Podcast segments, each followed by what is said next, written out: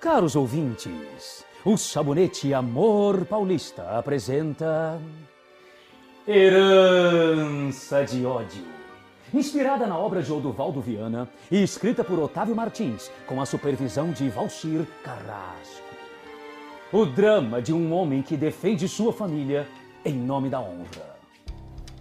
No capítulo anterior, Coleman deu ordem ao seu capataz para sabotar o cavalo de Adriano Trindade. Aboletada, a multidão se aglomerava em frente ao camarote oficial do prefeito. A corrida vai começar! Ah, prefeito! Prefeito, eu quero ver o prefeito! Meus caros cidadãos, bem-vindos ao desfile de cavalo de Trindade. Neste ano, a corrida será em homenagem ao fundador desta cidade, nosso querido e saudoso Daniel Trindade.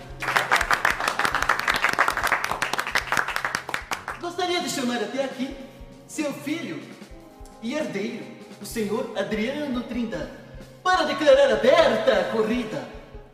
Mas que desgraça! Justo eu que não suporto falar em público.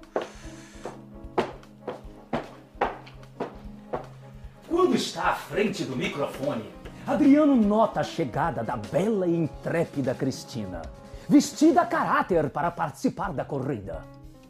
Prezados cidadãos de Trindade, eu.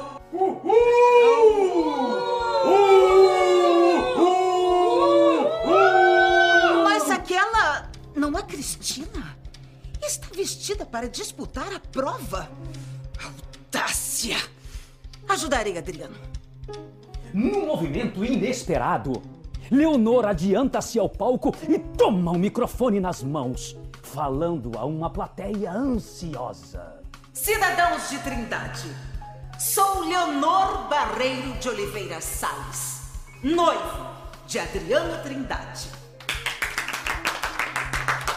Estás louca?